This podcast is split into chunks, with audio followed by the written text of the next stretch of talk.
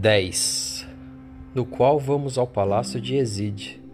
O rancoroso Taratir não confia no calculista.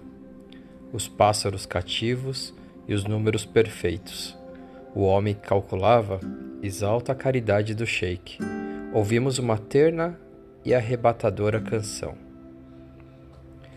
Pouco passava da quarta hora quando deixamos a hospedaria e seguimos para a casa do poeta Yazid Abu Hamid. Guiados por um servo amável e diligente, depressa atravessamos as ruas tortuosas do bairro de Moissan e fomos ter a um luxuoso palácio construído em meio de atraente parque. Beremis ficou encantado com a feição distinta que o rico Yazid procurava dar à sua residência. Erguia-se ao centro uma grande cúpula prateada onde os raios solares se desfaziam em belíssimos efeitos coloridos.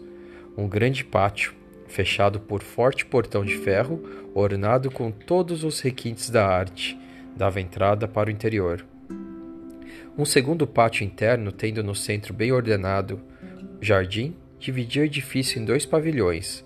Um deles era ocupado pelos aposentos particulares, o outro destinava-se aos salões de reunião. E a sala onde o sheik vinha muitas vezes cear em companhia de poetas, vizires e ulemás. O palácio do sheik, apesar da ornamentação artística das colunas, era triste, sombrio. Quem reparasse apenas nas janelas gradeadas não poderia avaliar as pompas de arte de que todos os aposentos eram interiormente revestidos. Larga varanda corrida com arcárias sustentadas por nove ou dez colunas esbeltas e delgadas de mármore branco, com arcos recortados em ferradura, com as paredes forradas de azulejos, em relevo e pisos de mosaicos, comunicavam os corpos dos dois pavilhões, e duas soberbas escadarias, também do mesmo mármore, conduziam ao jardim, onde flores de formas e perfumes diversos cingiam manso lago. Um viveiro cheio de pássaros, ornado também de rosáceas e arabescos de mosaico, parecia ser a peça mais importante do jardim. Havia ali aves de cantos exóticos de formas singulares, de plumagem rutilante, algumas de peregrina beleza, pertenciam a espécies para mim desconhecidas. Recebeu-nos o dono da casa com muita simpatia, vindo ao nosso encontro no jardim. Em sua companhia achava-se um jovem moreno, magro, de ombros largos, que não nos pareceu muito amável. Ostentava na cintura riquíssimo punhal, com cabo de marfim. Tinha um olhar penetrante, agressivo, e o modo agitado como falava era assaz desagradável. É esse então o tal calculista? observou, sublinhando as palavras com tom de menoscabo. Admira-me a tua boa fé, meu caro Yazid. Vais permitir que um mísero garopeiro se aproxime e dirija a palavra nobre, encantadora Telassim? Não faltava mais nada, por Alá. És muito ingênuo, meu caro. E rompeu numa gargalhada de riso injurioso. Aquela grosseria revoltou-me. Tive ímpetos de repelir a descortesia daquele atrevido. Beremis, porém, não se perturbou. Era bem possível até que o algebrista naquele mesmo momento descobrisse nas palavras insinuosas que ouvira novos elementos para fazer cálculos ou para resolver problemas. O poeta, mostrando-se constrangido com a atitude indelicada de seu amigo, observou: Queira desculpar, senhor calculista, o juízo precipitado que acaba de ser feito pelo meu primo, El Hadi Taratir, ele não o conhece, não avalia sua capacidade matemática, está muito, está mais do que ninguém preocupado com o futuro de Telacim. Não conheço, é claro, não me empenho grande coisa em conhecer os camelos que passam por Bagdá em busca de sombra e alfafa, replicou o iracundo Taratir, com um insultuoso desabrimento, sorrindo torvamente. E falando depressa, nervoso, atropelando as palavras, posso provar em poucos minutos, meu primo, que estás completamente iludido com relação à capacidade desse aventureiro. Se me permites, eu o esborracharia com duas ou três banalidades que ouvi a um mestre-escola de Mossul. De certo que sim, concordou Yazid. Poderás interrogar o nosso calculista e propor-lhe agora mesmo o problema que quiseres. Problema? Para quê? Queres meter um confronto chacal que uiva e o Ilemar que estuda? atalhou o grosseirão. Asseguro-te que não será necessário inventar problema para fazer voar a máscara ao sufita ignorante. Chegarei ao resultado que pretendo sem fatigar a memória, mais rápido do que pensas, e apontando para o grande viveiro, interpelou Beremis, fixando em nós os olhos miúdos que dardejavam um brilho inexorável e frio. Responde-me, ao calculista do marreco. Quantos pássaros estão naquele viveiro? Beremis Samir cruzou os braços e pôs-se a observar com viva atenção o viveiro indicado. Seria prova de insânia, pensei, tentar contar tantos pássaros que volitavam irrequietos por todos os lados, já substituindo-se nos poleiros com incrível ligeireza. Ao cabo de alguns minutos, o calculista voltou-se para o generoso Yazid e disse-lhe: Peço-vos ao sheik, mandeis imediatamente soltar três daqueles pássaros cativos. Será desse modo mais simples e mais agradável para mim anunciar o número total. Aquele pedido tinha todos os visos de um disparate. É claro que quem conta certo número contará facilmente esse número mais três. Yazid, intrigadíssimo, embora com o inesperado pedido do calculista, fez vir o encarregado do viveiro e deu prontas ordens para que a solicitação do calculista fosse atendida. Libertos da prisão, três lindos colibris voaram rápidos pelo céu afora. Acham-se agora neste viveiro, declarou Beremis, em tom pausado. Quatrocentos e noventa e seis pássaros. Admirável! exclamou Yazid com entusiasmo. É isso mesmo. Taratir sabia disso. Eu mesmo já o havia informado. A minha coleção era meio milheiro, feito o desconto dos três que agora soltei e de um rouxinol mandado para Mossul, fico precisamente 496. Acertou por acaso, regou Joe, estuante de rancor o terrível Taratir. O poeta Yazid, instigado pela curiosidade, perguntou a Beremis: Pode dizer, meu amigo, por que preferiu contar 496 quando era tão simples contar 496 mais 3, ou melhor, 499? Posso explicar-vos, ó Sheik, a razão de meu pedido, respondeu Beremis com altivez.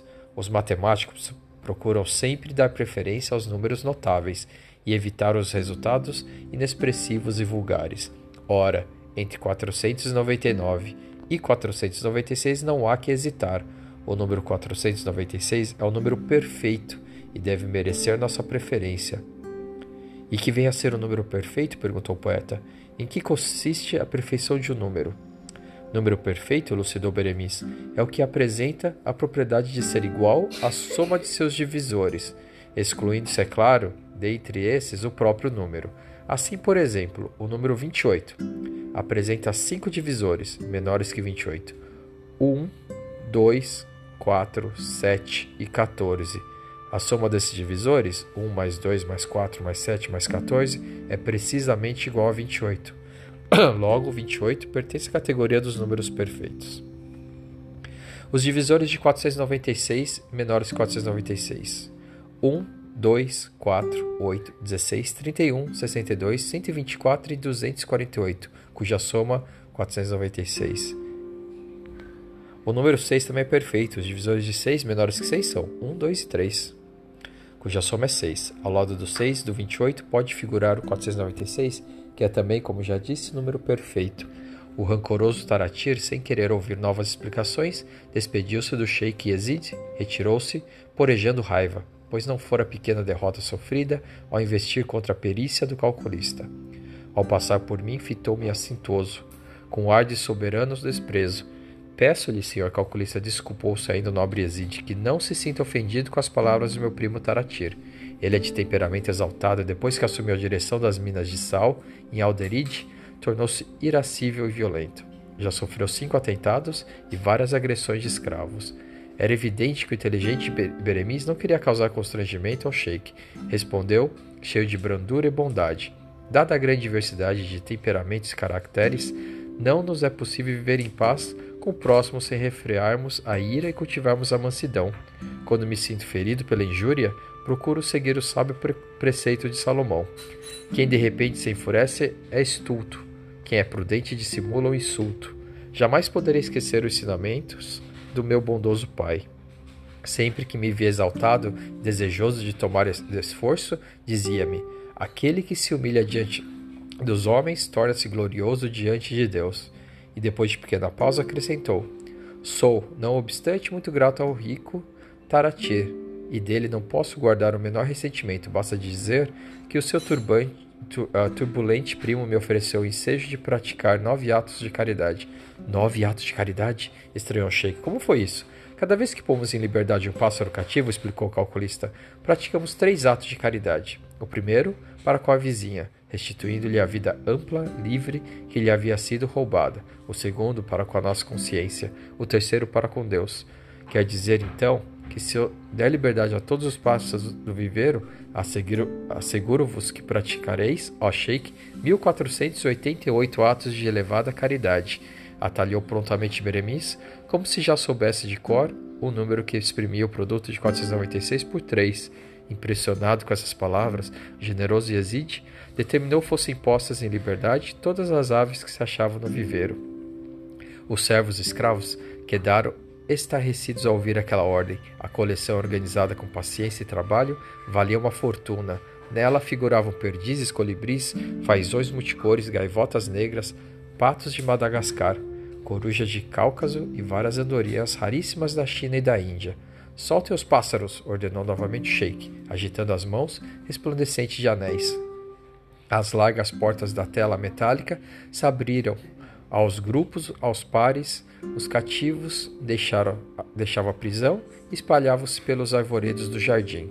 Cada ave, com as asas estendidas, é um livro de duas folhas aberto no céu. Feio crime é roubar ou destruir essa miúda biblioteca de Deus. Começamos nesse momento a ouvir o fraseio de uma canção. A voz era tão terna e suave que se confundia com o trinado das leves andorinhas e com o arrulhar dos mansos pombos. A princípio era uma melodia meiga e triste, repassada de melancolia e saudade como as endechas de um rouxinol solitário. Animava-se depois num crescendo vivo em gorjejos complicados, em trilhos argentinos entrecortados por gritos de amor que contrastavam com a serenidade da tarde e ressoavam pelo espaço como folhas que o vento leva. Depois retornou ao primeiro tom, triste e dolente, e parecia ecoar pelo jardim como um leve suspiro de viração. Falasse eu as línguas dos homens e dos anjos, e não tivesse caridade, seria como metal que soa ou como sino que tine. Nada seria, nada seria, tivesse eu o dom da profecia e toda a ciência, de maneira tal que transportasse os montes, e não tivesse caridade, nada seria, nada seria.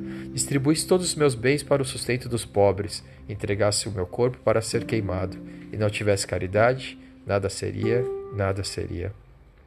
O encanto daquela voz parecia envolver a terra numa onda de indefinível alegria. O dia tornara-se até mais claro. É tela assim que encanta, explicou Sheik ao reparar na atenção com que ouvíamos embevecidos a estranha canção. O passaredo, em revoada, enchia os ares com o chilear, chilrear alegre da liberdade. Não passavam de 496, mas dava a impressão de que eram 10 mil. E de quem são esses belíssimos versos? indaguei. O sheik respondeu: Não sei. Uma escrava cristã ensinou-os a tê-la assim, e ela jamais os esqueceu. Devem ser de algum poeta nazareno. Essa informação eu a ouvi há dias da filha de meu tio, mãe de Telacim.